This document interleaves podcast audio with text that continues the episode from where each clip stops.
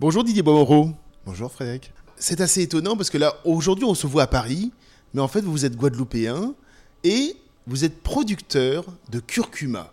Alors ça, c'est étonnant parce qu'effectivement, on n'imagine pas le curcuma frais. En métropole, on va dire que on a l'habitude de voir le curcuma dans des petits pots. Ben voilà, par exemple, j'ai un petit pot en face de moi. On voit une poudre. C'est joliment orangé. C'est même très beau et ça sent très bon.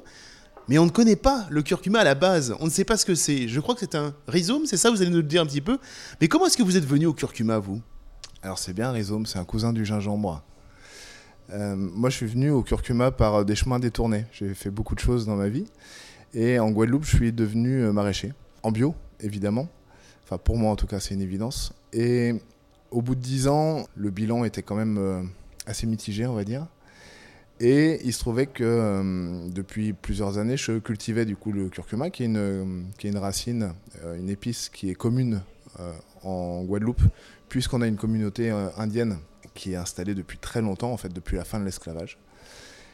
Et donc je connaissais bien cette plante, j'avais une bonne entente. Voilà, donc j'ai décidé de me spécialiser euh, dans, dans cette culture-là parce que mm, j'avais l'impression qu'il y avait une demande qui était émergente et que les gens euh, avaient euh, de plus en plus besoin de pouvoir consommer des produits sans, sans poisonner en fait.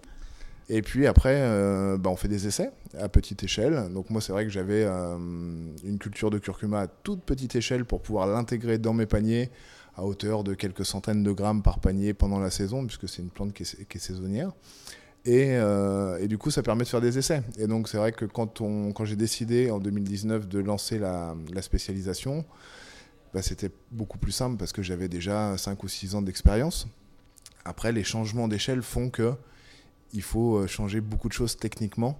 Qu'est-ce que vous faites donc avec ce curcuma? Euh, Une fois que vous l'avez, qui sont vos clients? Qui est-ce qui vient vous, vous voir? Euh, le curcuma est une racine qu'on peut consommer frais, comme le gingembre.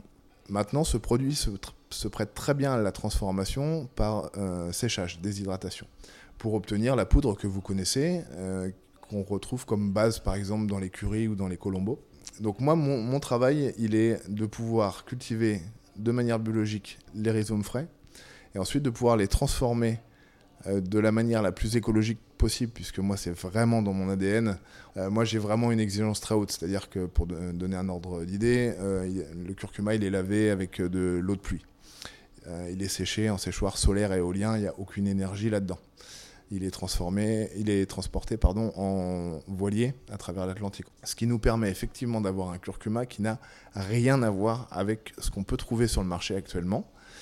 D'ailleurs, en, parlant des chefs, puisque ça a été, et c'est encore, une clientèle cible euh, vraiment importante pour nous, puisqu'on aime travailler avec des gens qui sont exigeants sur la qualité, puisque évidemment, on est plus cher que euh, des producteurs euh, indiens, par exemple, puisque l'Inde est le, producteur très majoritaire du curcuma dans le monde. Donc évidemment, sur le plan économique, on peut pas, on peut pas se bagarrer. Donc le travail, il va être sur la qualité, et c'est vrai qu'on cherche à être en contact avec des gens qui sont capables de détecter cette qualité, de la valoriser.